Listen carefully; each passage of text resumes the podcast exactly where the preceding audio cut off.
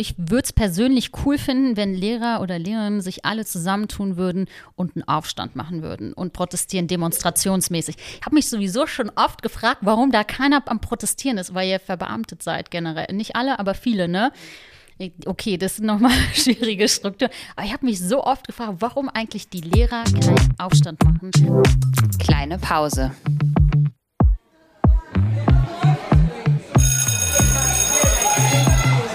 Begegnungen in der Teeküche.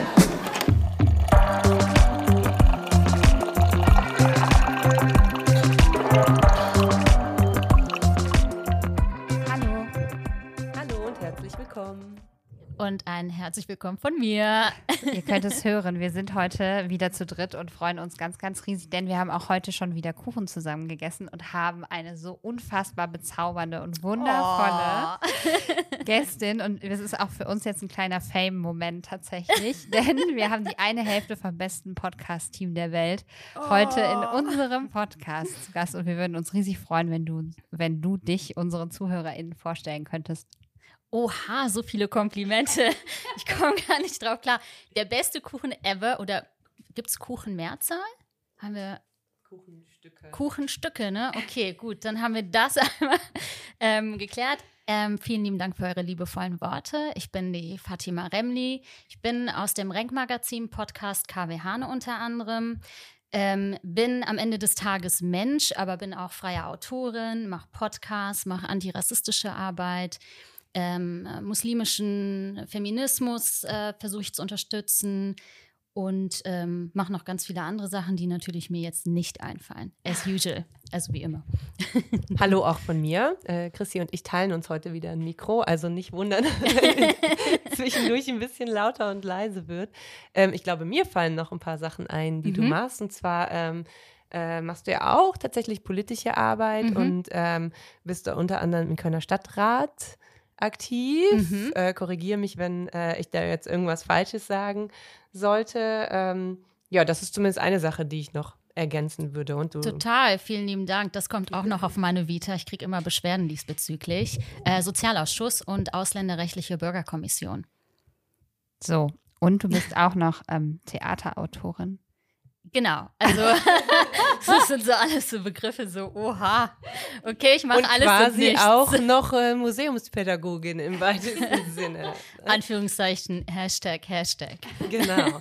Vielleicht äh, steigen wir, nee, nee, nee, ähm, wir steigen mit dir ein, nämlich mit äh, deiner Anekdote, denn ähm, unser Podcast beschäftigt sich ja äh, fokussiert so ein bisschen mit dem mhm. Thema Schule, ja. anders als bei euch, obwohl wir natürlich auch viele, viele Überschneidungen haben. Mhm. Und deshalb würden wir dich bitten, wenn du Lust dazu hast, eine Anekdote aus deiner Schulzeit oder aus dem Kontext Schule oder aus deiner heutigen Arbeit an Schule mit den Zuhörenden zu teilen.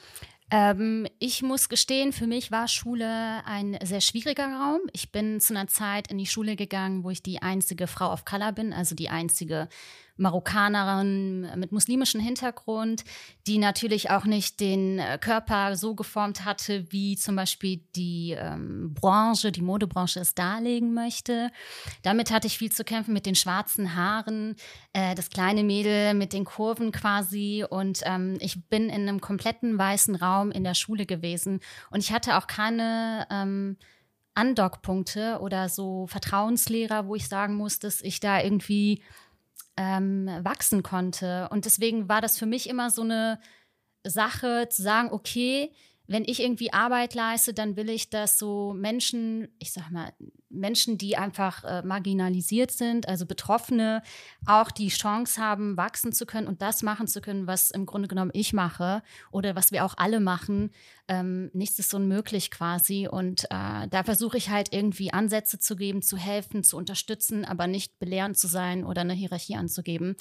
Und das musste ich halt bitter in der Schule lernen. Ich habe sehr viel Rassismuserfahrung gehabt, sehr viel Sexismus, ähm, Diskriminierung bezüglich meines Glaubens, der eigentlich sehr privat und intim eigentlich ist und den ja eigentlich keiner in Anführungszeichen was angeht, solange er auch keinem was schadet, ne? Und solche Sachen. Und deswegen war das für mich dann auch sehr wichtig zu sagen, okay, dann muss da eine Arbeit geleistet werden. Und ich fand auch Bildung oder Schule, finde ich immer noch sehr wichtig, weil da so viel passiert. Wir haben unglaublich viel Potenzial in der Jugend, in, in Schülern, das merke ich auch heute noch was da für, für großartige Menschen sind, die sehr politisiert sind. Und ich denke mir immer so, wenn ich das schon in meiner Kindheit gewusst hätte und jetzt richtig arrogant, wäre ich Bundeskanzlerin. so richtig hochgeschossen. so, langer Ansatz. Ich finde es ja immer total faszinierend, ähm, dass das auf der einen Seite, also Diskriminierungserfahrungen, mhm. ähm, häufig, also zumindest in unserem Kontext. Ja. Ne? Also natürlich äh, reden wir jetzt auch mit Leuten, die in einem bestimmten Feld unterwegs sind, aber mhm. dass dadurch eine viel frühere Politisierung stattfindet, auch wenn die vielleicht unbewusst ist. Ja. Ne? Also auch wenn die ähm, auch gar nicht gewollt ist oder wie auch immer man es beschreiben will. Und ähm, diese Umkehr der Energie, in ein, ich setze mich jetzt ein für Leute mit ihren auch problematischen Zügen. Ne? Also mhm. da kann man gesellschaftlich ja viel drüber diskutieren, ja. warum bestimmte Gruppen sich für bestimmte Dinge einsetzen und so weiter. Aber gleichzeitig finde ich das immer total empowernd für SchülerInnen, ähm, das zu hören, ne, wie du gerade auch schon sagst, dass das äh, natürlich dazu führen kann, dass man jetzt solche Sachen wie die, die du machst, dann auch tatsächlich machen kann. Ne? Also oder ähm, mhm. da irgendwie Energie reinsteckt und dass das auch eben was sein kann, was sich ins Positive sozusagen wenden kann, ne? ohne jetzt die Diskriminierungserfahrungen mhm. auf irgendeine Art und Weise abtun zu yeah. wollen. Mhm. Was gibst du denn, wenn du beispielsweise Workshops machst? Mhm. Ähm, was ist denn so deine Botschaft, ähm, die du ganz oft weitergeben möchtest. Also man hat ja vielleicht mhm. immer so ein bisschen, auch wenn es manchmal pathetisch klingt, ne, mhm. ne? ähm, so, eine, so eine Zielvorstellung. Würdest du sagen, ich lege den Fokus dann auf Empowerment oder ich lege den Fokus tatsächlich ähm, auf Bildungsarbeit oder Wissensvermittlung? Ne? Mhm. natürlich hängt das irgendwie alles ein bisschen zusammen, aber mhm. ja, hast du da irgendwas, wo du sagst, das ist so mein Top Number One? Ich glaube, was mir total wichtig immer ist, und das ist natürlich auch schwierig, die, ähm, den Workshop hierarchiefrei zu halten, ähm, nicht bestimmt oder belehrend zu sein. Mir ist es ganz wichtig, dass ähm, am Ende jemand sagt, okay, wenn sie das kann, dann kann ich das erst recht und sogar noch besser. Und wenn ich diese Empowerment-Kraft hinkriege, dann habe bei wenigstens einer Person, dann habe ich meine Hausaufgaben für mich in dem Moment erledigt. Also das ist so immer das Ziel, was ich mir vornehme. Natürlich klappt das nicht immer, aber mir ist es erstmal immer ganz wichtig, dass sich die Leute in diesen Räumen wohlfühlen, dass wir offen miteinander kommunizieren können und dass sie nicht das Gefühl von mir bekommen könnten, okay, da ist jemand, der will mir die Welt erklären und dabei weiß sie selber nicht, wie diese Welt funktioniert. Und ich bin ja auch nicht von meinen Rassismen frei und ich lerne ja auch selber immer viel ähm, generell noch dazu. Muss auch noch viel lernen. Ich glaube, das ist eine Lebensaufgabe. Ich glaube, das Leben ist die Schule. und ähm, genau deswegen habe ich da nicht immer so Punkt 1, Punkt 2, Punkt 3. Ich lasse den Raum immer sehr offen für, ähm, ich bin da so ein bisschen chaotisch und ich mag das eigentlich, diese Chaos-Theorie damit an den Tag zu bringen.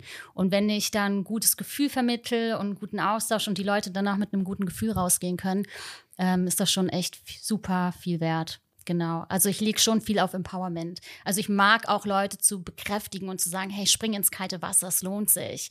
Sag du, ich habe auch gelernt, ein Nein zu anderen ist immer ein Ja zu sich selbst. Also ähm, ich versuche den Leuten Empowerment in dem Sinne, dass sie auf sich selbst äh, vertrauen sollen, mehr Kraft in sich gehen sollen. Natürlich geht das nicht immer.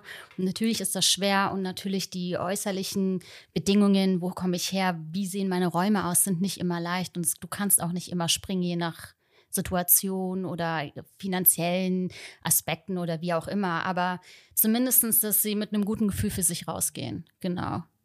Das ist immer so, was ich versuche mitzugeben. Mitzugeben, ja. Sprache.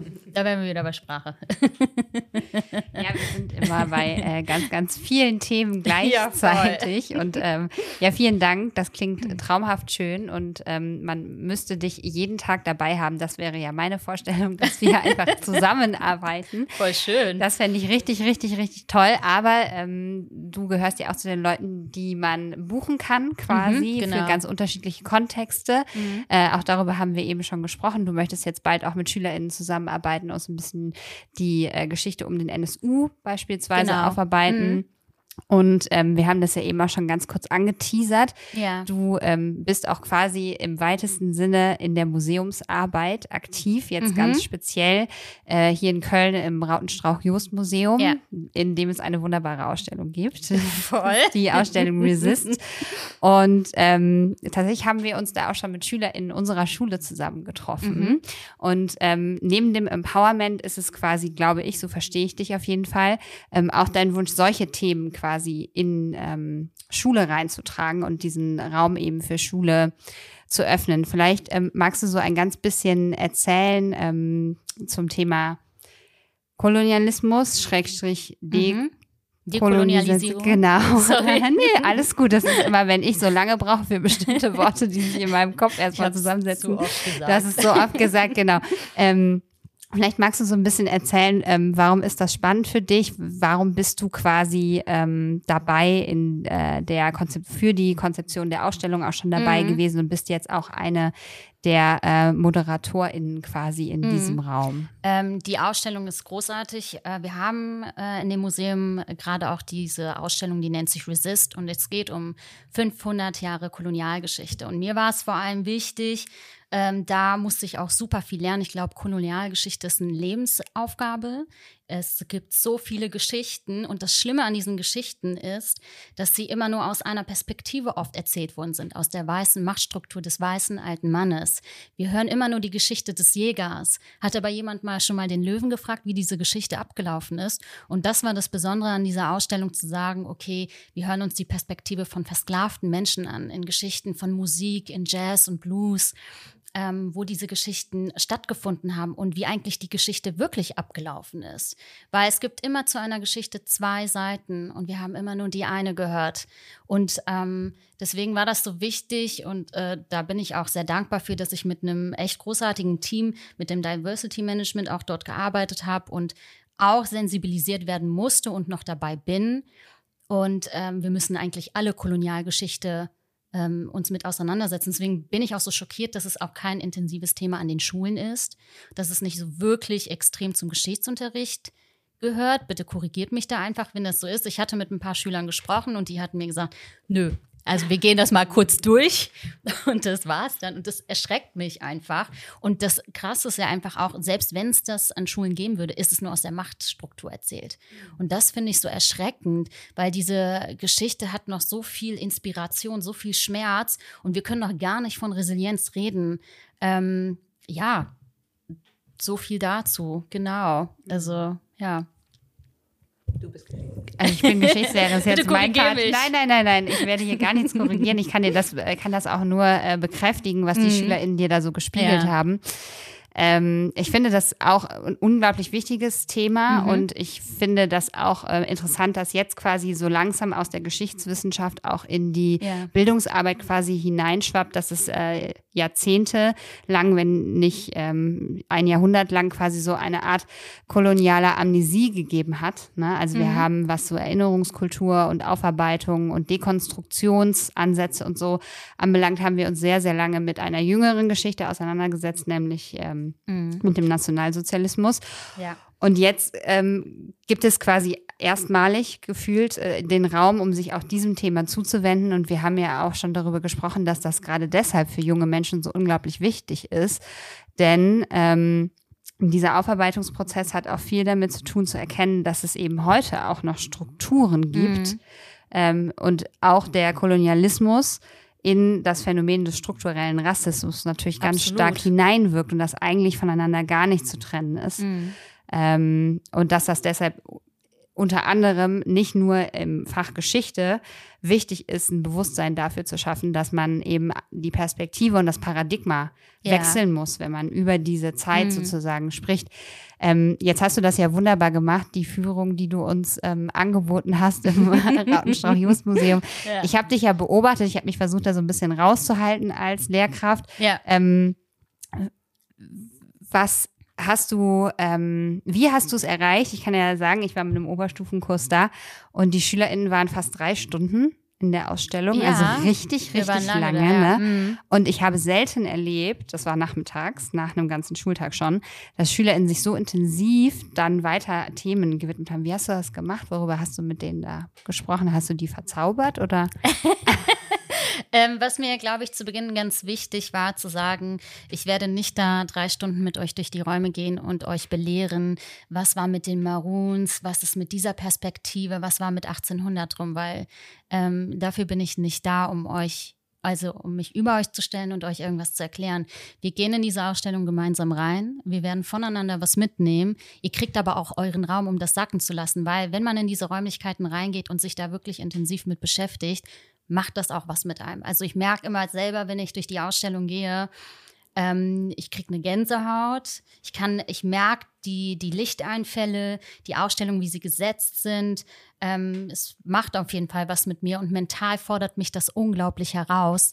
Und mir war es ganz wichtig zu erklären, dass auch Sprache ein, ein wichtiges Werkzeug von Kolonialsprache ist, wie zum Beispiel, ich habe einer deiner Schülerinnen erklärt, mit dem, ich reproduziere das jetzt und entschuldigt vielmals, dieses Schwarzfahren. Das ist eine Reproduktion von einer Kolonialsprache, weil man das äh, in dem Moment das Schwarzfahren ja als was Negatives betrachtet. Deswegen habe ich oder versuche da meinen Weg in Dekonstruktion ähm, zu schaffen, indem ich sage, okay, ähm, ich habe kein Ticket oder so und erkläre das auch. Und die Schülerin war total offen und ich glaube, was Schüler gemerkt haben oder die Schüler, dass ich sehr offen dem war und das habe ich denen auch gesagt, wenn ihr Fragen habt, kommt auf mich zu.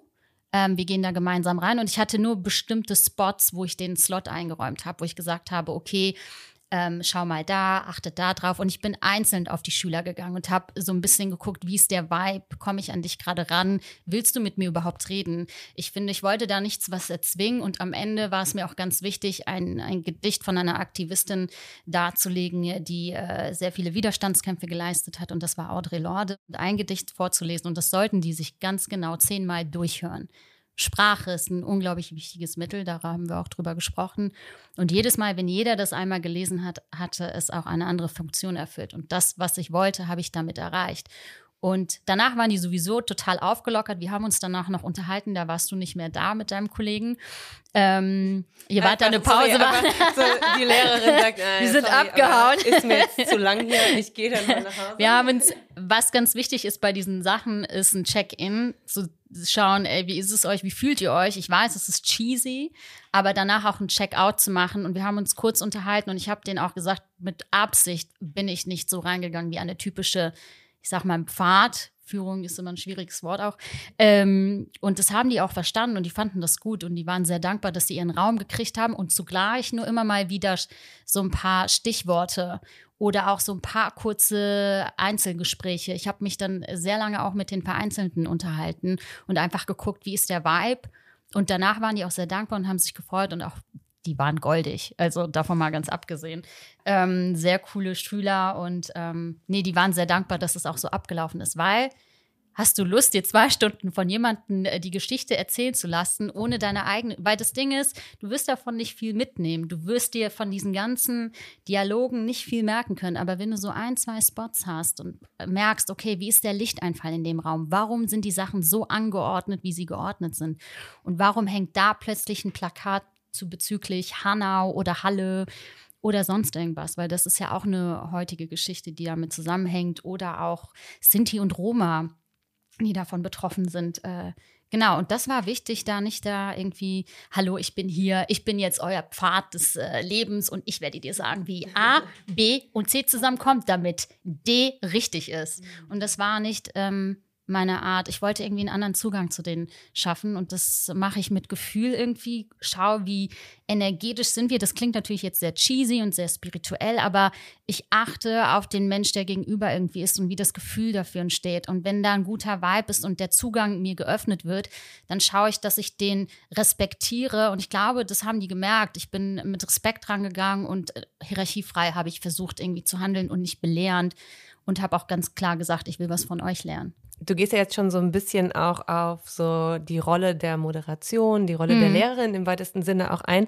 erinnert mich gleich daran. Ich mhm. habe Angst, dass ich jetzt wegrenne mit dem, äh, was, ich, was ich sagen möchte. Aber ich würde gerne noch mal kurz ergänzen zu dem, was du eben gesagt hast, mhm. hast äh, Chrissy, dass natürlich ähm, Rassismus nicht nur eng verwoben ist mit der Kolonialzeit, sondern dass es eigentlich auch der Ursprung des Rassismus ist, weil es zu der Zeit erfunden wurde. Ne? Mhm. Also äh, Sinn und Zweck des Rassismus ähm, kann man sich dadurch erklären, ohne dass ich das jetzt machen würden wollen würde. Mhm. Aber wer sich für das Thema interessiert, ähm, muss da unbedingt mal nachlesen, wie es überhaupt zu dieser Fantasie ähm, gekommen ist.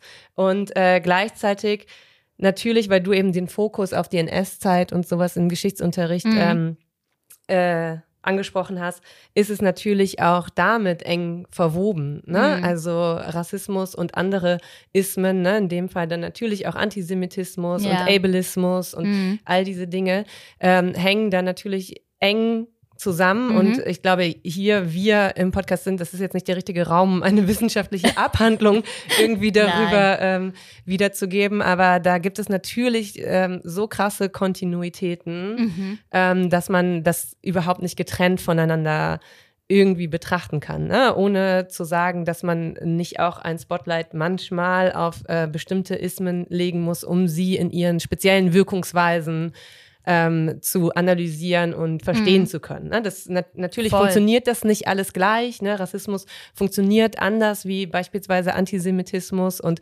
auch Auswirkungen sind logischerweise andere. Aber das war mir jetzt nochmal wichtig zu sagen, ne? dass mhm. es da natürlich auch äh, genug Literatur zu gibt. Vielleicht packen wir auch nochmal so ein Voll. paar Grundlagen rein, ja. ne, damit es jetzt nicht so, wir haben das jetzt mal kurz in zwei, drei äh, Sätzen ich glaub, gedroppt. Du eh nie endgültig so. Ganz genau, es war mir nur mhm. nochmal wichtig, dass das jetzt auch nicht so ähm, rüberkommt, als äh, wäre das dann damit irgendwie kurz erklärt. Mhm. Was natürlich auch nicht dein Anspruch war, aber Nein. das war mir einfach nochmal wichtig. Ähm, aber das, was du jetzt gesagt hast, darüber haben wir uns ja auch im Vorgespräch bei Kaffee und Kuchen gerade eben nochmal so ein bisschen unterhalten. Und mhm. ich glaube, ich selber bin jetzt gerade auch äh, sehr geprägt von einer Fortbildung, die ich mhm. dieses Wochenende gemacht habe und bei der ich sehr viel über ähm, so auf so einer Metaebene beobachtet habe, ähm, wie eigentlich Moderation in Antidiskriminierungskontexten mhm. ablaufen kann, sollte vielleicht mhm. auch oder müsste. Ähm, vor allen Dingen auch in Bezug auf Intersektionalität. Mhm. Und vor allen Dingen auch in Bezug auf Haltung, ne? also Haltung auch gegenüber den Lernenden. Ne? Da mhm. kommt auch sowas wie Adultismus mit rein. Ne? Mhm. Jetzt habe ich innerhalb eines Redebeitrags schon 16 Ismen genannt, mhm. aber das zeigt vielleicht auch, ähm, wie, wie groß das Thema Intersektionalität ist und mhm. wie absurd es auch manchmal ist, ne? genau wie du gerade gesagt hast, ja. zu sagen, ich bin ähm, diejenige, die euch das jetzt beibringt mhm. und dann wiederum über Diskriminierung zu sprechen. Ne? Also Voll. da ist es ja auch eine, es ist ein heikles Feld manchmal, dass ähm, so langsam mit in die auch Antidiskriminierungsforschung ein, äh, so langsam in die Antidiskriminierungsforschung Einzug erhält. Ne? Mhm. Wie funktionieren da eigentlich Machtverhältnisse? Mhm. Aber vielleicht können wir da einfach auch noch mal so ein bisschen drüber sprechen. Ne? Was, was, was du sagen würdest, wann funktioniert das eigentlich gut? Und was erlebe ich vielleicht auch ähm, bei meinen Workshops, beispielsweise in Schulen oder mhm. auch bei anderen LehrerInnen? Das ist dann immer, es klingt so defizitorientiert, aber mhm. manchmal tut es auch ganz gut, ja. so aufzuzeigen, an welchen Stellen es da vielleicht auch manchmal hakt. Ne? Mm, ich glaube, das ist generell sehr schwierig, ähm, einen Leitfaden zu geben. Ich kann dir nur meine Meinung dazu geben, weil meine Meinung ist weder richtig oder falsch. Mhm. Es ist immer nur mein, ähm, meine Perspektive, mein Blickwinkel äh, den ich ansetze. Ähm, es ist immer schwierig natürlich. Ne? Ich äh, gucke dann halt immer, ich glaube, ich bin nicht sachlich, ich bin nicht wissenschaftlich. Ich gehe emotional ran. Und das ist natürlich auch sehr energieraubend, keine Frage. Aber ich glaube, ähm, meine Intention ist wirklich ehrlich gemeint und fördernd. Und ich glaube, das merkt man sehr schnell bei mir. Ich glaube, ihr kriegt einfach sofort einen Vibe, was für ein Mensch ich bin. Ich kann äh, super schlecht liegen. Man sieht mir ich glaube, mich, bei mir fühlt man einfach, was Phase einfach ist. Wenn ich schlecht gelaunt bin, wenn ich gut gelaunt bin. Und das spüren auch Schüler. Ich hatte zum Beispiel irgendwann ein ähm, Gespräch in der Schule, wo ähm, es um das Thema Hanau ging und dann natürlich, ähm, ich sage das jetzt ein bisschen blöd, weil dieses Weiß, das meinen wir natürlich politisch hier. Ähm, die Lehrerin da Raum einnehmen wollte und die Schüler auf Arabisch gesagt, total empört waren und ich habe es verstanden und ich habe zu denen rübergekommen. Ich habe gesagt, okay, passt auf, ich grätsch da gleich rein und habe da auch ähm, irgendwie versucht, höflich der Dame klarzumachen, hey, das ist nicht dein Raum hier, du kannst nicht den Raum nehmen und du kannst auch nicht sagen, ähm, da ging es halt um Polizeigewalt, Racial Profiling, dass die Polizei in dem Sinne manchmal nicht, ähm, also dass sie spezielle Menschen äh, rauspickt, und denen eine Strafe zum Beispiel setzt oder einfach ins Gefängnis. Und hier ging es gar nicht darum zu sagen, dass jeder Polizist oder so ist. Ähm, aber sie war dann auch ganz klar auf der Seite der Polizei und wir waren dann halt so, äh, nee, also ich kam mir schon so ein bisschen vor wie der Anwalt der Schüler. Und das finde ich eigentlich schade, weil dieser Moment sollte hierarchiefrei sein. Und ich glaube auch, dass sie das nicht böse gemeint hat. Ähm, aber sich dann einfach in dem Moment den Raum einzunehmen, das finde ich dann sehr schade. Und dann muss ich auch schauen, wie kann ich dagegen arbeiten, ohne jemand anderen, ähm, ohne unverschämt zu sein. Ich versuche natürlich dann auch auf meine Sprache zu achten und zu verdeutlichen, was, was Phase ist. Aber ich glaube, das ist immer sehr schwer, wenn die Kappen rechts und links gesetzt sind und jemand nur einen, einen Blickwinkel sehen möchte und nicht offen ist für die Kritik. Und darüber haben wir ja auch schon gesprochen. Wenn du nicht offen für die Kritik und deinen eigenen Rassismen bist, dann ist es schwer, an dich ranzukommen. So, und natürlich ist Kritik einsacken schwer. Ich kriege auch Kritik, keine Frage ähm, und lernen damit auch umzugehen. Und ich weiß auch, natürlich ist mein Ego davon geprägt, so, okay, Kritik, oh, und Mann, äh, das ist persönlich. Jemand hat was gegen mich persönlich gesagt und darum geht es ja gar nicht. Und da irgendwie, und das fand ich so schade bei dieser Person, sie ist Pädagogin, sie ist Lehrerin und sie hat die Kritik, die ich geäußert habe, die ich übrigens sehr nett formuliert habe, auf sich persönlich bezogen und wollte dann ein Streitgespräch anfangen. Und dann war ich so, okay, gut, ähm, wir reden da nach der Stunde drüber, weil ich muss jetzt keine Szene vor den Schülern machen. Und da achte ich halt auch, dass ich da nicht irgendwie ihr diese, diese Bühne kaputt machen möchte oder so und die Schüler dann irgendwas adaptieren.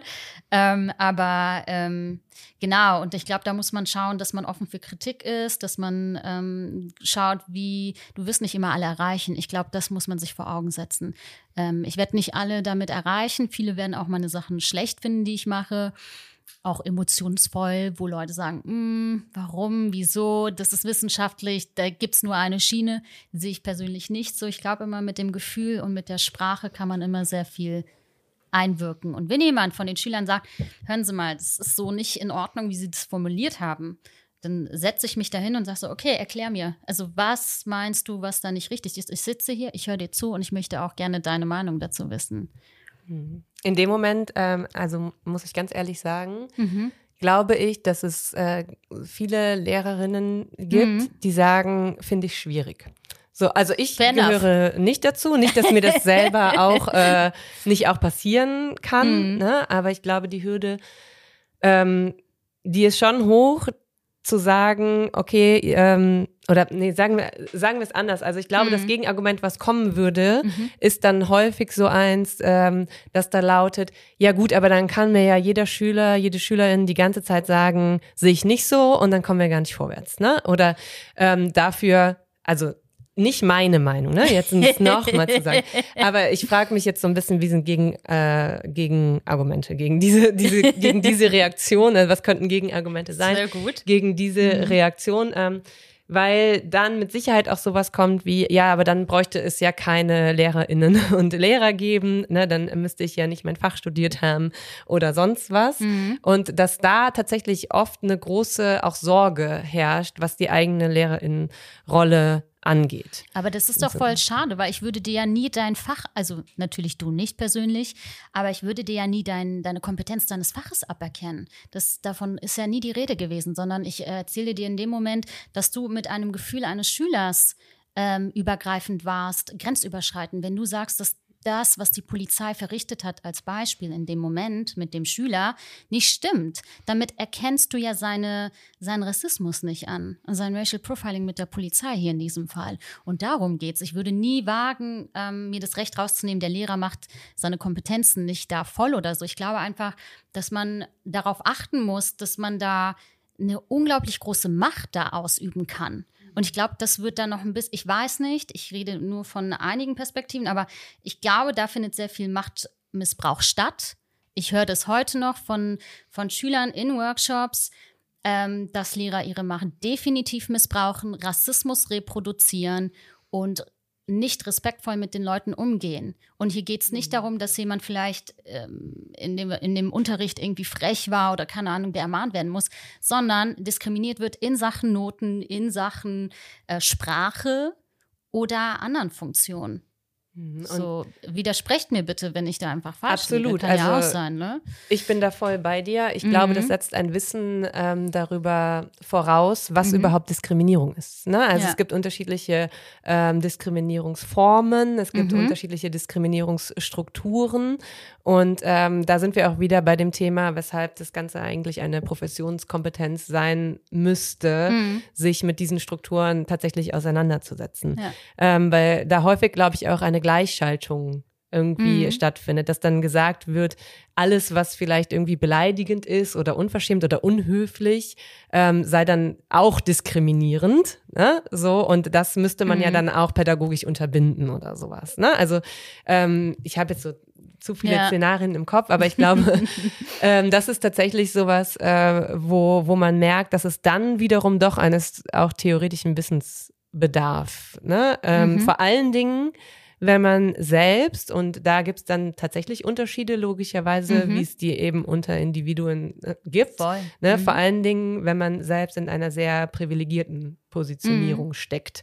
Denn dann ist es natürlich schwieriger, aus einem intuitiven Gefühl heraus Voll, Diskriminierung zu erkennen. Ne? Das ist, äh, glaube ich, dann auch nochmal so ein Punkt, wo das dann oft aberkannt werden könnte. Ich glaube, es ist generell vollkommen. Ich glaube aber generell, was so wichtig ist, ist zuhören, um zuzuhören. Mhm. Also einfach nur um zuhören, weil manchmal hören wir ja einfach zu, um zu reagieren. Und ich habe auch gelernt, zuhören, um zuzuhören.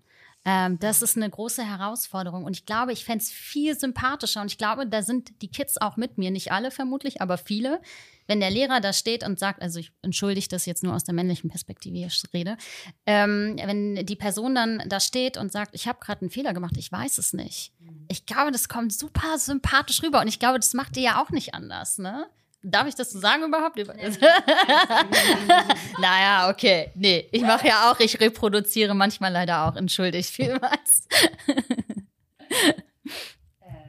Nein, natürlich. Ähm, ich gebe dir zu 100 Prozent recht, dass das natürlich nicht nur die Menschlichkeit an sich, sondern ja auch, ähm, man ist ja auch als Lehrender oder Lehrende ein Vorbild im Lernprozess. Und wenn mhm. ich mich immer hinstelle und sage, ich habe das alles vorbereitet, ich kenne jeden Schritt, der nach dem äh, Schritt zuvor folgt und habe mhm. irgendwie ein Lernziel vor ja. Augen und so, dann, also dann vermittle ich letztlich auch einen ähm, falschen Eindruck davon, wie Lernen funktioniert, auch mhm. wenn es letztlich mein Job ist, natürlich auf ein bestimmtes Ziel hinzuarbeiten. Mhm. Aber wenn ich mich sowieso in einem offenen Raum befinde und Projektarbeit mache, ja. dann macht das, finde ich, wenig Sinn, immer zu behaupten, man wüsste jetzt auf alles eine Antwort, sondern dann zeigt es einfach nur, okay, das ist was, wo wir jetzt wohl alle unseren Fokus drauf lenken sollten und irgendwie klären sollten, wie kommen wir an die Informationen? Gibt es vielleicht auch einfach jemand anderen im mhm. Raum, ja. der etwas zu diesem Thema sagen kann? Und ähm, ich finde auch ähm, ganz besonders das Thema äh, Dekolonisierung ist ein Thema, in dem stecken wir ja alle drin. Also Vollkommen. wir sind ja alle in einem ganz großen Prozess des Verlernens in diesem Zusammenhang oder überhaupt erstmal eines Verstehens warum wir Teil auch heute in der Gegenwart sind Absolut. dieses Prozesses. Und äh, deshalb äh, finde ich, passt das irgendwie auch ganz gut, worüber wir jetzt reden, auch wenn wir quasi über zwei Sachen parallel reden. Aber ja, Yay. ich finde, das gehört so ganz, ganz, ganz, ganz stark zusammen. Und ich bin halt auch immer so dankbar, wenn ich nicht die einzige Lehrperson bin, mhm. die davor tanzt, sondern ich finde, dass es da in ähm, in solchen Themenbereichen ganz, ganz wichtig ist, mit Expertinnen zu sprechen mhm. und ähm, eben nicht diejenige sein zu müssen oder das Gefühl zu haben, dass ich mir quasi ein Wissen aneignen kann, indem ich jetzt Bücher lese oder mir Artikel anschaue oder irgendwelche ähm, Reportagen oder Dokumentationen, um mich quasi da fachlich gut aufzustellen, mhm. sondern einfach, ich kann das nur bis zu einem gewissen Grad bedienen Mhm. Und ähm, in Kursen, in denen das möglich ist, wie jetzt in dem Projektkurs, über den äh, mhm. wir auch gesprochen haben jetzt ja. die ganze Zeit, da habe ich mich auch hingesetzt und gesagt, so, ich habe jetzt ein, äh, ich versuche euch ein Setting zu mhm. geben. Ich biete euch verschiedene außerschulische Lernorte und ja. Informationsmöglichkeiten ähm, quasi an Was ich mir aber letztlich wünsche, ist, dass ihr vielleicht in einem Monat oder in zwei Monaten zu mir kommt und sagt so, jetzt das ist das Feld, was mich interessiert. Dafür, mhm, dazu möchte ich ja. jetzt selber arbeiten. So, das ist das, was ich mir sowieso in Schule immer wünschen würde.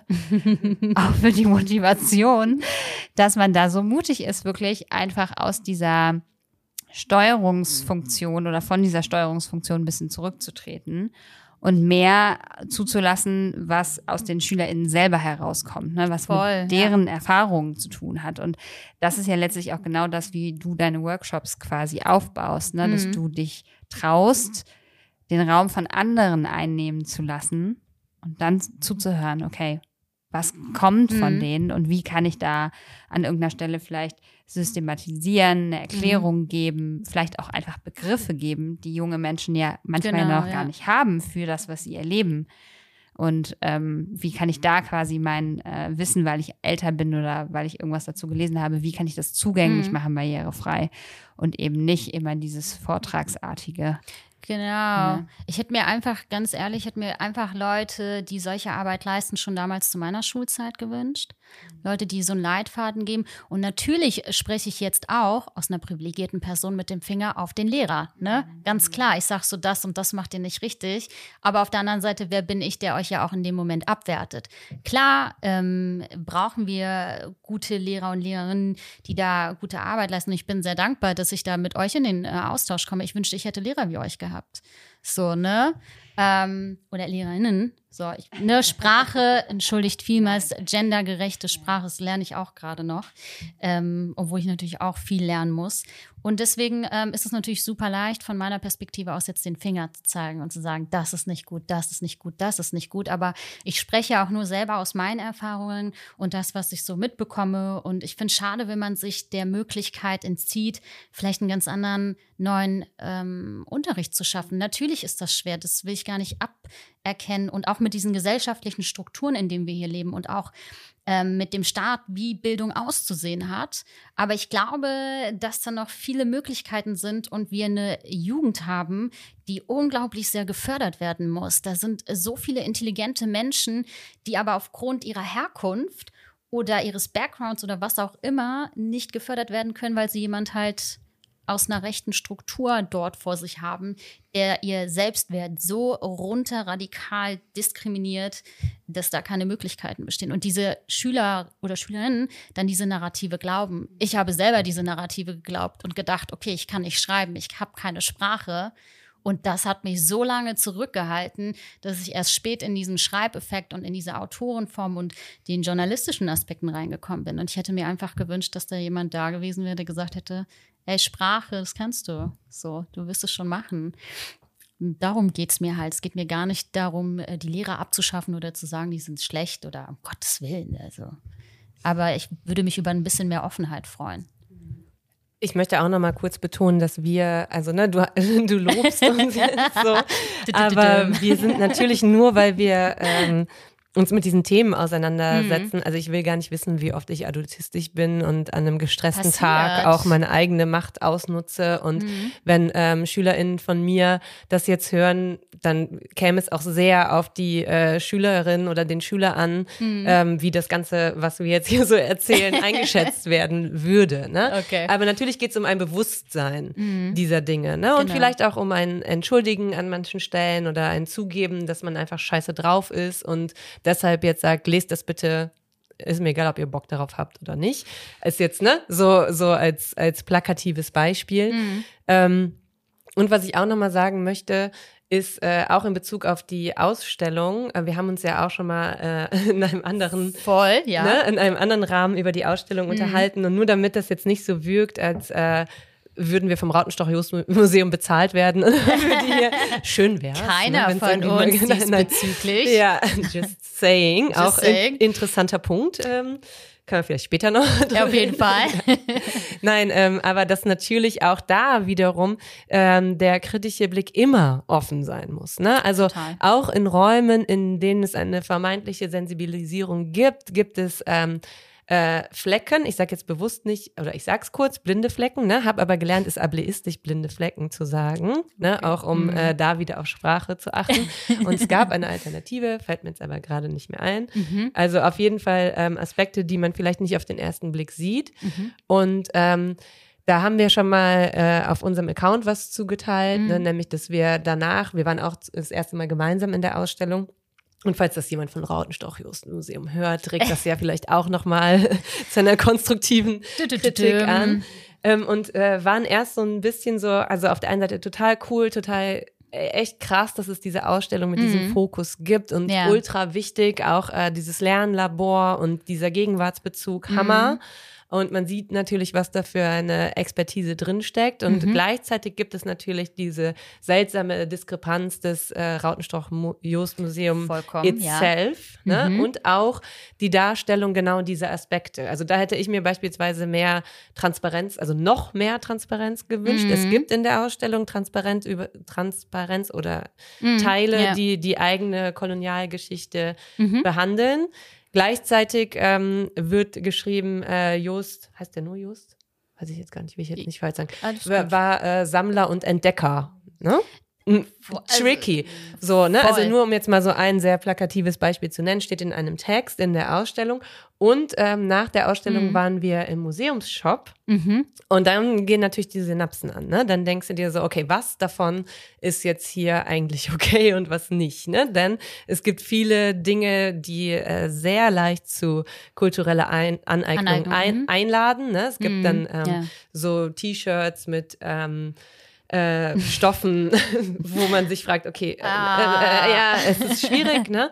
Und ähm, vor allen Dingen gab es in der äh, in dem Bücherregal ein ähm, Buch, äh, mhm. das den Titel hatte Die I-Wort. Ne? Mhm. Ich möchte es jetzt nicht ja, reproduzieren. Nicht so, und ähm, wir haben das angesprochen mhm. und ähm, haben, und es wurde auch super reagiert und so, aber ich möchte das jetzt nur auch nochmal betonen, dass es da natürlich auch immer wieder, also es ist nicht abgeschlossen mit der Tatsache, dass man ähm, eine solche Ausstellung macht. Ne? Und ich ist würde mir nicht. da manchmal auch wünschen, dass genau diese Dinge noch mehr verhandelt werden. Ne? Dass genau mhm. diese Selbstreflexionsprozesse, die ja mit Sicherheit stattfinden, aber vielleicht noch, also zumindest bis zu einem gewissen Punkt, weil sonst würde es ja diese Ausstellung in diesem Raum nicht geben. Ja, das stimmt. Ne? Ähm, dass die aber noch transparenter wären und dass man da vielleicht auch noch mehr dran arbeiten könnte. Und da merkt man natürlich auch wieder, dass gewisse Dinge an gewisse Grenzen zwangsläufig stoßen werden, ne? wenn es dann vor allen Dingen um Geld, Kapitalismus bla, Richtig, so ja. geht. Ne? Das aber das wollte ich jetzt nur noch mal sagen, weil wir auch so positiv jetzt darüber gesprochen haben, zu Recht. Ne? Richtig, aber, das aber natürlich auch eine große gibt, Rolle spielt. Es ja. gibt natürlich diese Schattenseite.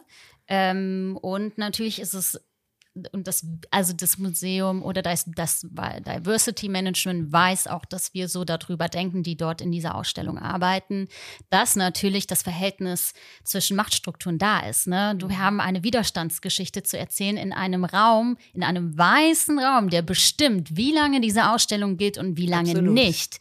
Und natürlich ähm, ist ihnen das auch klar. Und das Diversity Management kämpft auch sehr extrem, was so gewisse äh, Strukturen dort intern angeht, weil diese Museumsprozesse ja eigentlich auch nicht ganz koscher. Und ähm, genau, und das wissen die auch. Und wir haben auch darüber gesprochen. Und natürlich ist es sehr bizarr, und natürlich auch, äh, man merkt die Machtstruktur, aber gleichzeitig muss man irgendwo anfangen und ansetzen und seine Kämpfe fortsetzen. Und äh, ich habe auch das Ding mit dem Museumsshop angesprochen und die meinen, dass es von extern ist und dass das vom Museum selber nochmal ist. Und das ist halt so total absurd, weil die Ausstellung ist nochmal alleine und trotzdem wird sie von außen bestimmt. Und das macht diesen Prozess von Dekolonialisierung so unglaublich schwer. Und wir haben, ganz ehrlich, wir haben nur die Spitze einmal kurz berührt, auch mhm. generell in unserer Gesellschaft, weil ich glaube auch, dass nur in unseren Bubbles, weil wir uns damit auseinandersetzen, ähm, wir damit anfangen mit Dekolonialisierung. Draußen hat das noch gar nicht stattgefunden. Leute beschweren sich ja immer noch, warum dieses Wort nicht mehr gesagt werden darf oder das. Wir haben es doch schon immer so gesagt, obwohl Sprache sich reformiert oder weiterentwickelt. Hm. So, ne? Aber ich verstehe deinen Aspekt und das ist tatsächlich ein negativer Aspekt, den man erwähnen muss. Und die Leute wissen auch, dass wir da auch so drüber reden. Und auch ich rede so drüber. Das war ganz witzig. Wir hatten, ich wurde tatsächlich mal angefragt für eine Demonstration, die vor dem Museum stattgefunden hat, ob ich da nicht diesbezüglich eine Rede halten kann. Und ähm, das Team vom Museum, von Resist, jetzt nur auf Resist bezogen, war so, ja, du kannst es machen. Na klar, du hast ja auch diesen aktivistischen Titel also wenn du meinst, eine Rede halten zu können und zu müssen, dann mach das vor dem Museum. Äh, Habe ich letztendlich nicht gehalten, weil ich da arbeiten musste, um ehrlich zu sagen. Nicht fürs Museum, woanders.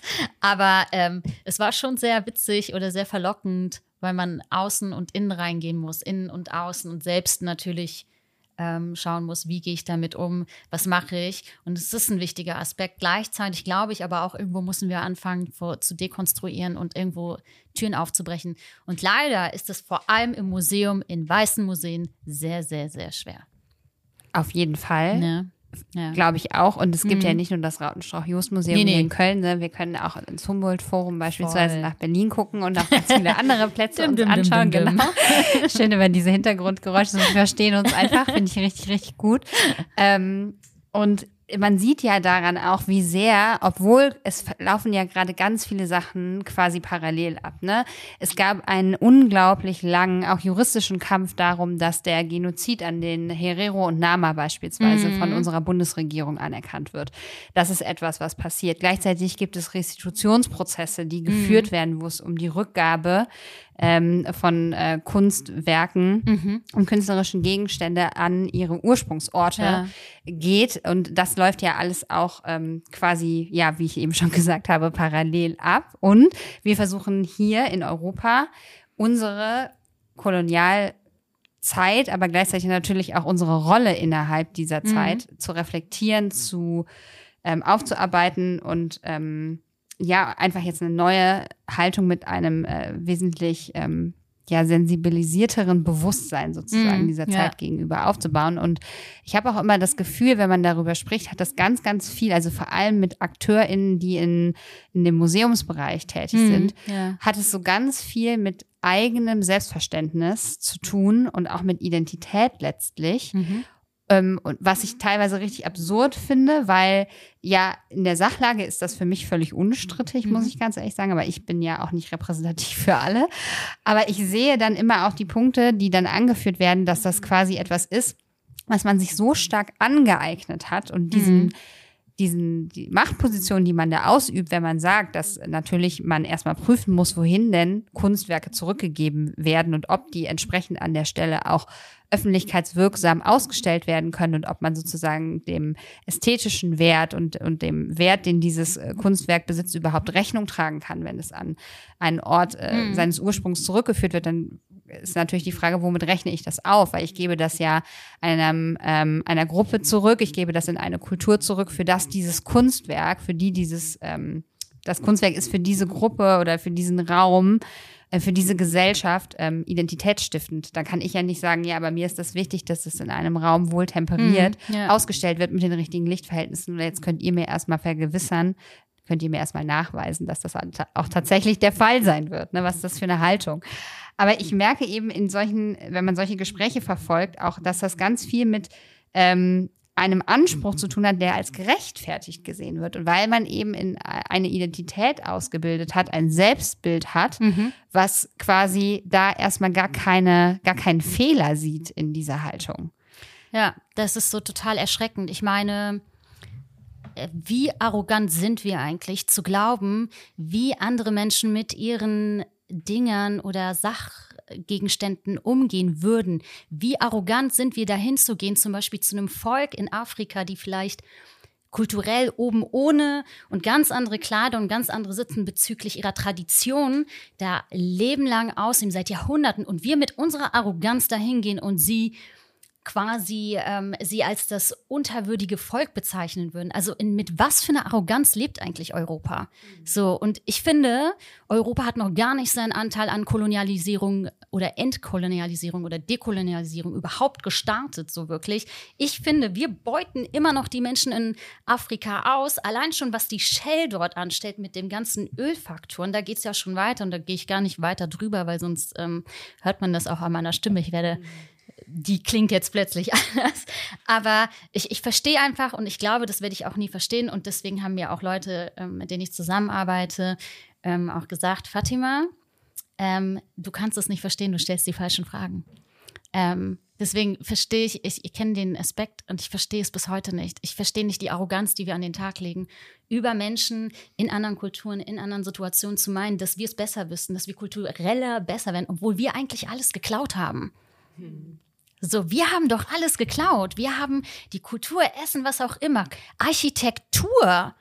Die Architektur, die wir heute führen, die ist ursprünglich aus Syrien gewesen. Also da kann auch jeder Architekt irgendwie in seiner Architekturtheorie dir irgendwie welche Belege vorzeigen, sonst irgendwas. Und ich bin irgendwie immer so ein bisschen, und da kommt der negative Teil jetzt raus, ähm, ein bisschen enttäuscht von dieser Menschheit, die dann mit ihrer, ach ja, unser System in Deutschland, das ist, Leute, wir müssen es dekonstruieren, wir müssen uns fragen, wie dieses System eigentlich funktioniert und wo eigentlich unsere Lücken drin sind.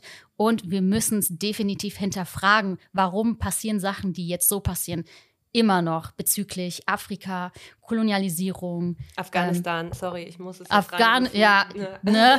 Afghanistan. Und da reden wir wieder, und da haben wir auch drüber vorhin gesprochen, wo bleibt es hängen? An wem bleibt es hängen? An die Bevölkerung, sprich die Leute, die Initiativen, die Aktivisten, die ähm, Spender. Das sind alles Leute hier, die sich da zusammengetan haben. Der Staat hilft und greift da nicht ein. Du kriegst da irgendwelche Sätze von einem Mars, wo du dir auch denkst, so, what the? Und ein Erik Marquardt wird dann da bloßgestellt vor NTV angeblich dass die Luftbrücke nicht gehandelt hätte oder im Weg stand.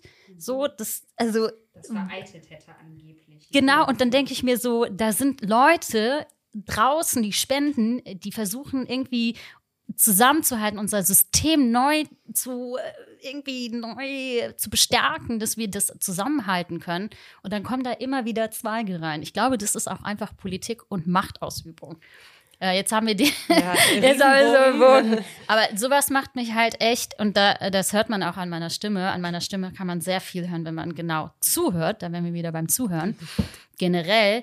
Ähm, ja, was, wir beuten immer noch Afrika aus, meines Erachtens. Punkt. Also, das ist einfach meine Meinung. Und was ich auch so jetzt über Kolonialgeschichte erfahren habe, über die, ich habe mich auch mit den Initiativen auseinandergesetzt. Ich habe damals auch mit Payday Afrika zur Shell-Geschichte äh, auch die Demonstration mit unterstützt. Reden gehalten und mich mit der Geschichte auch auseinandergesetzt. Und ich hatte vor kurzem auch jemanden von der Shell vor meiner Tür, der mir Shell-Energie verkaufen wollte. Und ich habe ihm gesagt, weißt du überhaupt, was die Shell da anstellt in Afrika? Dass Aktivisten dort umgebracht worden sind diesbezüglich, die Ausbeutung der Menschen, die Menschen dort untergegangen sind. Wir hatten vor ein paar Monaten dort Proteste. Ähm, natürlich äh, anders als natürlich in Afghanistan, aber da sterben auch gerade Menschen, ähm, die versuchen, sich gegen das System zu wehren. Und darüber redet auch keiner. Und das, und da merkst du, wie gehen diese aktivistischen Kämpfe fortan? Wo kommen die Medien her und wie werden die Medien ähm, dargelegt. Und Afghanistan, glaube ich, kriegen wir alle nur so extrem mit, weil in unserer Bubble jeder nochmal teilt und wir nochmal jemanden von den Grünen da haben oder aus anderen Parteien, die das unterstützen, vereinzelte. Aber ja, so lange Rede, kurzer Sinn, sorry. Nee, absolut. Äh, es ist ja auch, also ich glaube, das ist was, was äh, alle, die sich mit äh, diesem Thema auseinandersetzen, irgendwie mhm. auch am meisten bewegt. Ja. Ne? Zeigt natürlich auch, wie riesig groß mhm. ähm, und äh, also diese ganzen Themen, ja. das ist ja klar, ne? Und ähm, wie komplex, aber auch ähm, wie deutlich die Zusammenhänge eigentlich sind, mhm. so, sobald man einmal irgendwie hingeschaut hat, ohne da dann direkt Expertin, Experte mhm, sein zu voll. können, ähm, auch ohne äh, den, ähm, also die Arroganz zu haben, selber nicht irgendwelche Ismen zu re reproduzieren, ne? Dann, also mhm keine Ahnung, es fallen einem so viele Schlagwörter ein. Jetzt könnte man mit White Saviorism kommen, ne, wo man auch, ne, äh, auch die Rolle Vollkommen. von Aktivistinnen hinterfragen muss, ne? Also Natürlich, also auch ja. all diese Dinge. Es ist ein ein mega komplexes äh, Problem, mhm. aber wir sind an einem Zeitpunkt, in dem an dem die Welt einfach super komplex ist und ich habe manchmal das Gefühl, dass Schule und Bildungssystem da tatsächlich aufgrund der eigenen Strukturen, um jetzt mal ein bisschen wieder zurückzukommen, mhm. so aufgrund der eigenen Strukturen diese Komplexität ganz oft nicht anerkennt und unterkomplex funktioniert. Mhm. Aufgrund der Lehrpläne, aufgrund ja. des Fächerkanons, aufgrund äh, des Inhaltskanons, aufgrund äh, der Methodik ähm, mhm. teilweise auch.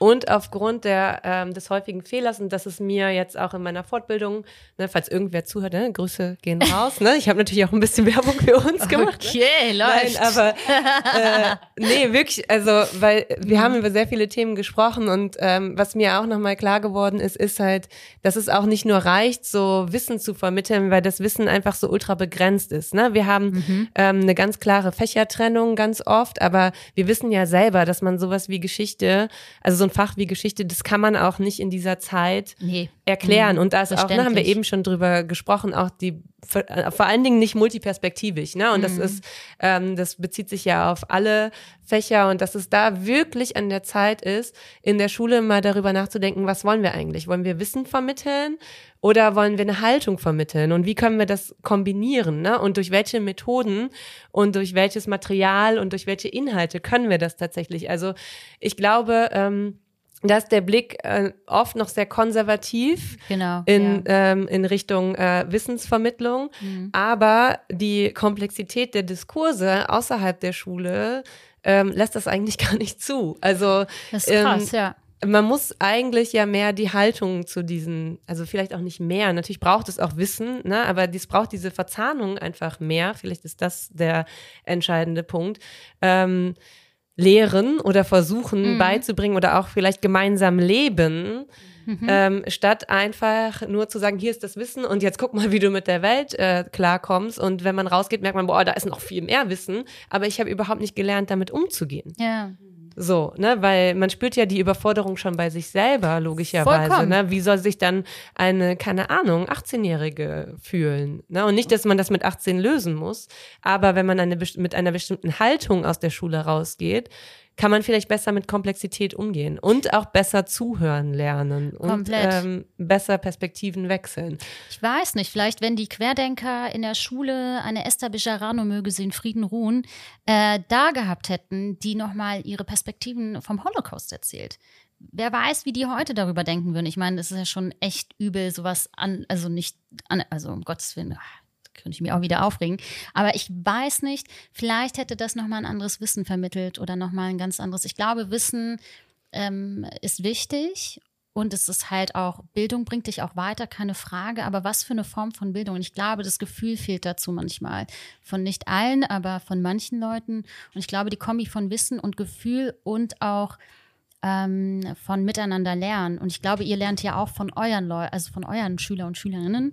Ähm, und da einfach offen zu sein für diese ganze. Es ist natürlich schwer, natürlich in Geschichte kannst du nicht alles durchnehmen, aber mhm. vielleicht andere Prioritäten. Ich sage immer, ich mag das Wort einfach, Wort einfach Reformierung. Hm, absolut. Und ich muss ganz kurz die Geschichtsdidaktik an der Stelle verteidigen. Insofern, als dass äh, ich mich gar nicht dazu als Geschichtslehrerin verpflichtet sehe, sondern es gibt natürlich verschiedene ähm, Herangehensweisen mhm. und das, worüber wir jetzt geredet haben, sind ja beispielsweise Kontinuitätslinien. Mhm.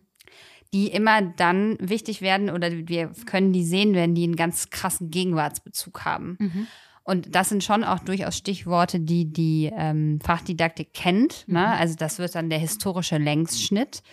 Ähm, ich würde mir nur so wünschen, dass das, was dann ähm, quasi vorgeschlagen wird oder angedacht ist in Lehrplänen und internen Curricula, ist eben nicht der strukturelle Rassismus, den man nachzeichnen könnte in seinen Kontinuitätslinien in verschiedenen historischen mhm. Epochen, äh, sondern dann ist eher zum Beispiel das Thema Krieg und Frieden, was mega wichtig ist, worüber man auch sprechen kann. Aber ich glaube, es ist, wenn man die ähm, die Lebensrealität oder das, was vielleicht jetzt auch für unsere politisierte Jugend, mit der wir zu tun haben, eben wichtig ist oder was für die, für die jungen Menschen ähm, als allererstes ähm, quasi ihre Lebensrealitäten berührt, dann sind das eben oft konkretere Geschichten, wie zum Beispiel das, was in Afghanistan passiert ist, oder ähm, an welchen Stellen bin ich selbst von strukturellem Rassismus mhm. betroffen und ich möchte ähm, das reflektieren und gleichzeitig ist es natürlich hilfreich zu wissen, als der Rassismus als Ideologie, wie hat der funktioniert, welche Machtstrukturen hat der garantiert und gesichert und welche Systeme hat er erhalten und was hat er da auch mhm. gleichzeitig verdrängt und all diese Dinge, ne? Das ist ja mega, mega spannend, das anzugucken. Und ich glaube, da kann ich nur appellieren, dass man sich vielleicht auch so ein bisschen freischwimmt und das einfach tatsächlich auch so macht, weil ich finde diese Berechtigung ist auf jeden Fall da. Und das ist auch das, was wir an Reformen für meine Begriffe brauchen, wenn du von Haltung sprichst, Nicole. Hm. Dass man eben so von, diesen, von dieser Theorie oder die, diese Theorisierung quasi, dass man davon weggeht und dass man viel, viel stärker guckt, so, was ist jetzt für die nächsten zehn Jahre für die Menschen, die rausgehen aus Schule und in Ausbildung gehen und ins Studium, was brauchen die? Was sind deren Perspektiven? Und dann müssen wir uns umstellen und müssen eben diese Längsschnitte, die müssen wir eröffnen können, finde ich. Das würde ich mir so wünschen, jetzt für das Fach Geschichte, dass man das halt hm. machen würde, ne? Viel, viel ja. stärker. Ich meine, das wollen wir doch eigentlich, ne? Den Dominoeffekt. Also wenn ich dir doch immer irgendwas mitgebe, dann gibst du es jemandem anders. Wenn ich dir ein gutes Gefühl vermittel, dann wirst du dich an das gute Gefühl erinnern beim nächsten Mal. Und dieses gute Gefühl wirst du jemand anderen vermitteln. Und das wollen wir doch. Wir wollen doch Empowerment. Wir wollen, dass die Generation nach uns das weiterziehen kann. Äh, siehe Klima, was, was hinterlassen wir diesen Menschen eigentlich? Mhm. Gott bewahre so. Und ähm, natürlich haben wir das Rad nicht neu erfunden. Ich habe den Aktivismus nicht erfunden und die Arbeit, die ich leiste. Ich äh, bin sehr dankbar und ich glaube, deswegen bin ich auch so extrem in dieser Arbeit. Es gab Leute, die haben vor uns diese Widerstandskämpfe geleistet. Wir wären nicht da, wo wir sind, wenn diese Menschen nicht gewesen wären. Ich kann nicht mit Arroganz hier sitzen und sagen, ja klar, ich bin jetzt im Ausschuss und ich mache A, B, C und danach bin ich hier die Geize. Überhaupt nicht. Ich bin nur da, wo ich bin, weil Menschen vor mir diese Widerstandskämpfe gekämpft haben auf eine ganz bittere und noch schlimmere Art und Weise, die ich mir heute nicht vorstellen kann. Und ich kann dankbar sein, dass es mir gut geht, dass ich in einem Raum bin. Und deswegen ist es so extrem, dass wir diese deswegen äh, bin ich auch so dran, irgendwie zu supporten und irgendwie mehr zu lernen und auch in Strukturen, auch über die Communities mehr zu lernen. Ich weiß ja auch nicht viel, ne? Ich musste das mir auch alles aneignen und eigne es mir auch noch an. Siehe kurdisch, alevitisch. Es gibt nicht muslimisch, nur alevitisch. Äh, da muss ich mich auch hinsetzen und dann lerne ich von diesen Menschen und die erklären mir, wie diese Situation funktioniert und was so der Background ist, ne? Und ich glaube, deswegen ist es so wichtig, äh, da anzusetzen und dieses Rad weiter fortzusetzen, weil ich möchte, dass Leute von mir profitieren können. Profitier doch von mir, wenn du kannst und setz das weiter und gib das doch weiter. Das ist doch ein viel geileres Gefühl, wenn wir jetzt hier sitzen, zusammen agieren können und damit was zusammen schaffen. Ey, da gehen wir doch mit einem wundervollen Gruppengefühl raus. Also warum arbeiten wir gegeneinander? So, mhm. und das habe ich bis heute noch nicht verstanden. Und vermutlich tue ich das selber oder reproduziere das in manchen Situationen natürlich auch, weil ich habe auch ein Ego. Ich bin auch getriggert. Ich bin auch ein Mensch. Absolut. Und das ist ja auch wieder eine Frage, was einem selber beigebracht wurde ne? und wie man diese Haltung entwickelt. Ne? Und davon ist man logischerweise nicht frei. Und das mm -mm. spielt im Lehramt eine große Rolle. Ne? Mm. Wo, worauf wurde in der Ausbildung Fokus gelegt? Mm. Was ähm, mussten wir eigentlich leisten, um gute Noten zu bekommen? Ja, ne? ja. Da ging es halt oft nicht darum, ja, und wenn du eine tolle Haltung gezeigt hast, hast du eine Eins bekommen. Ne? Woran misst man das? Ne? Das ist ja auch immer so die Frage der der Messbarkeiten, der Notengebung. Ne? Da kommt man ja in ganz viele andere Diskurse rein. Und mhm. ähm, da auch wieder was, worüber wir ähm, jetzt gesprochen haben. Mhm. Es, also es gibt vielleicht auch sowas, dass äh, man anerkennen muss, so ähm, eine Kompetenz der Kompetenzlosigkeit in bestimmten Bereichen und die Kompetenz der Kompetenzlosigkeit ist dann quasi, sich auch Hilfe zu holen, sich Expertinnen zu holen, anzuerkennen, dass nicht eine Person all diese Fragen beantworten kann. Mhm. Und das ähm, widerstrebt halt ganz häufig dem Bild des äh, Moderierenden, des Lehrenden, mhm. des, der, der oder demjenigen, die vorne steht und Wissen vermittelt, die will sich ja, will sich ja nicht auf selber ähm, zuschreiben, dass sie kompetenzlos ist in dem Moment. Ne? Aber, ja. Also, ne, und das dann wiederum ist man nicht, wenn man weiß, wie man mit dieser Situation dann umgehen kann. Und das bedeutet eben auch Flexibilität. Ne? Also es bedeutet eben auch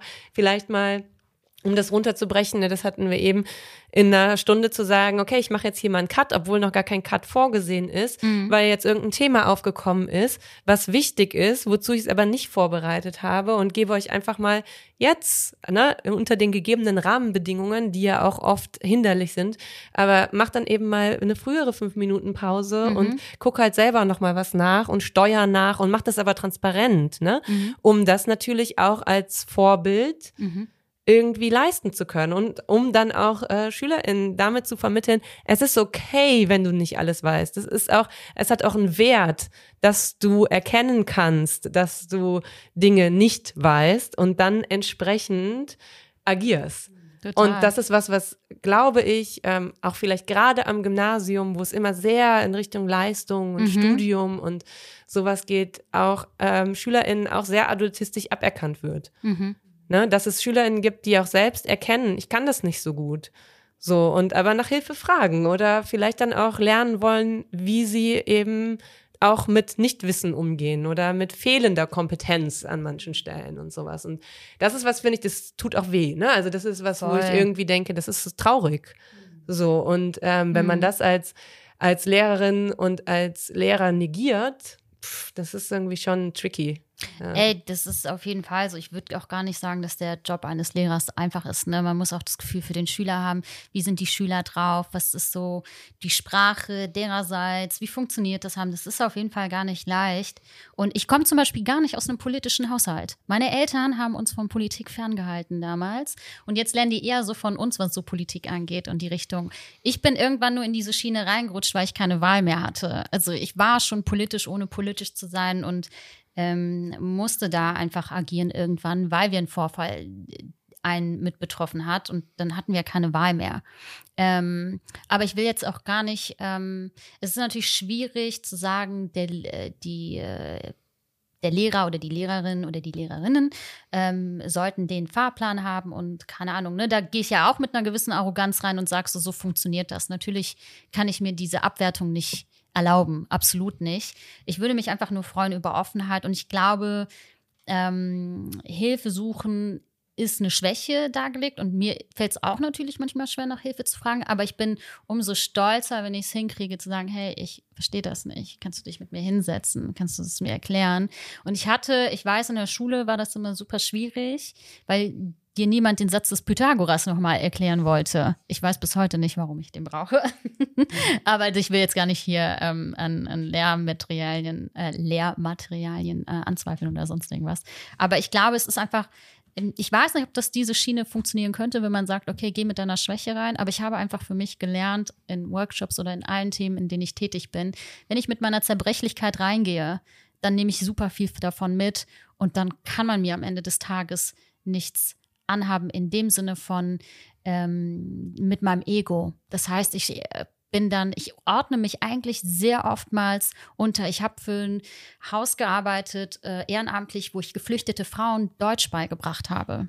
Und ich hatte mega Panik in meiner ersten Stunde. Ich wusste nicht, wie die auf mich reagieren, weil da bin ich die privilegierte Deutsche, in Anführungszeichen. Und ich kann mich erinnern, ich bin dann da rein, habe mich auf den Stuhl gesetzt, bin gar nicht irgendwie ähm, auf dem Stuhl zwischen den Stühl, Tischen und Stühlen von den Damen.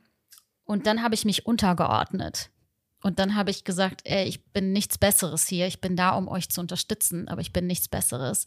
Und äh, mit dieser Schiene bin ich sehr gut immer gefahren. Ich ähm, versuche mich nirgendwo einzuordnen. Manchmal ordne ich, ordne ich mich unter. Das heißt nicht, dass das immer funktioniert.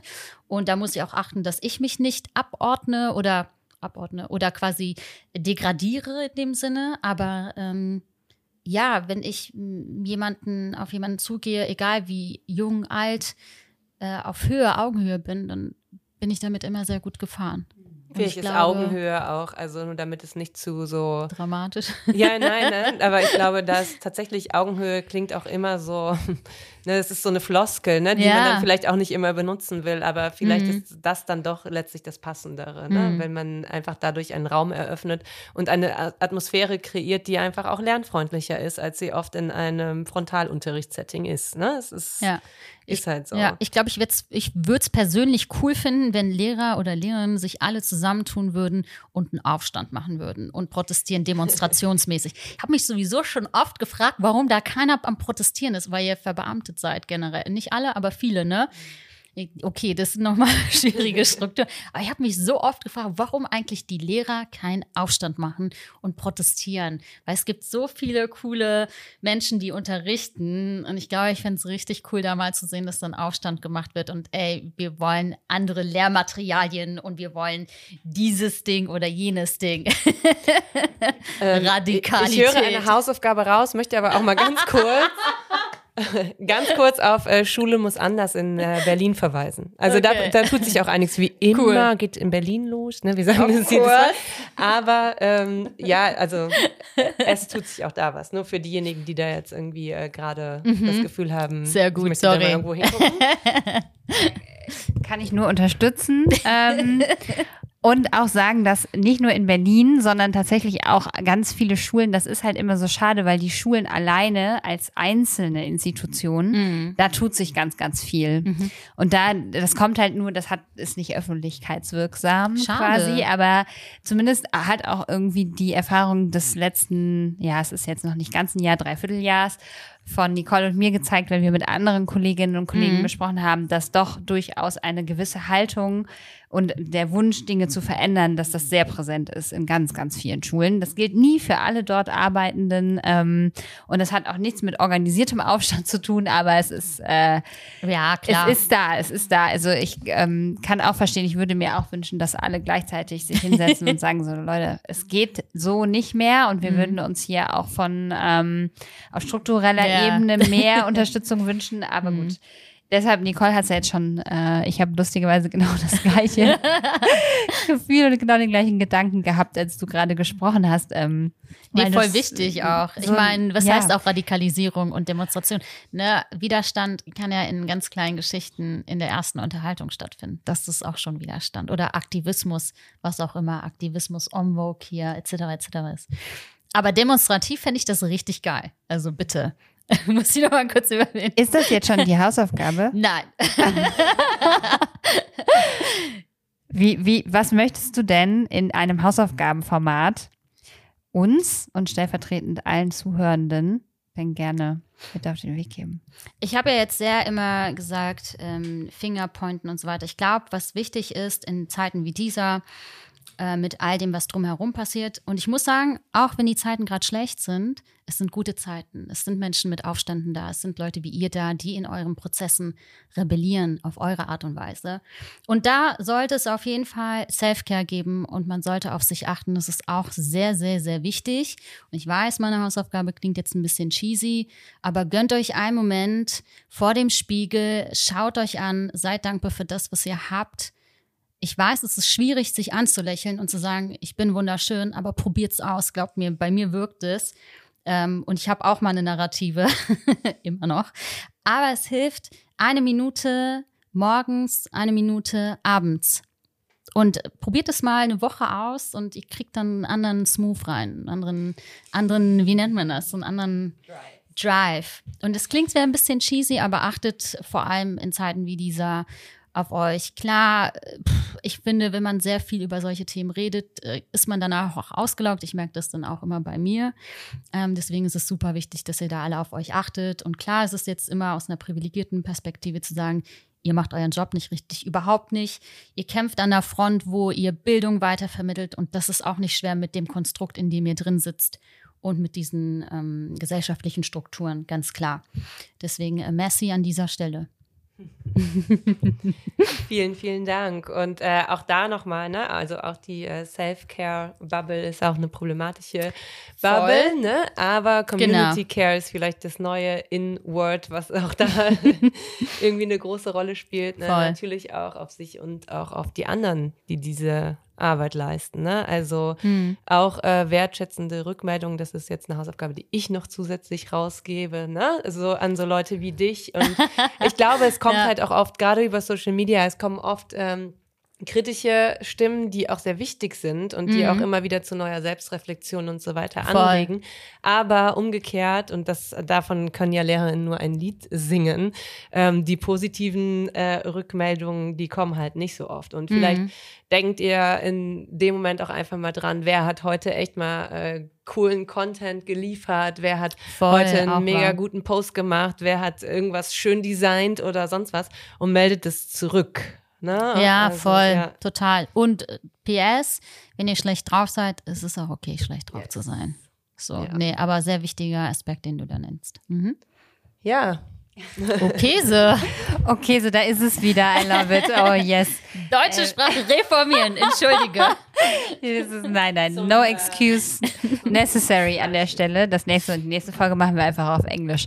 So, ähm, danke, dass du da bist, sowieso, denn du bist eine große Bereicherung. Herzlichen Dank. Ihr habt das ja, ähm, also ich kann nur jedem, der die Möglichkeit hat, dich live zu erleben, kann ich das nur ans Herz legen, denn es ist eine ganz äh, große Herzenswärme, die dann da ist. Das ist richtig, richtig toll. Und ähm, ja, vielleicht habt ihr es auch ähm, durch die Übertragung durch eure Ohren. vielleicht habt ihr es bis, bis äh, ans, an euer Herz heute gespürt. Ähm, wir danken dir sehr, dass du unsere Gästin Vielen Dank, dass ich da Warst. sein durfte Dankeschön. und für den wundervollen Austausch und die ganzen Austausche, die wir generell auch schon hatten. Ich fühle mich sehr geschmeichelt. Und vielen Dank, dass es Menschen wie euch gibt. Macht eure Arbeit und wenn ihr ein bisschen Radikalität noch braucht, von hinten sagt Bescheid. Hashtag, Hashtag. und damit bis zum nächsten Mal, würde ich sagen. Genau. Tschö. Tschüss.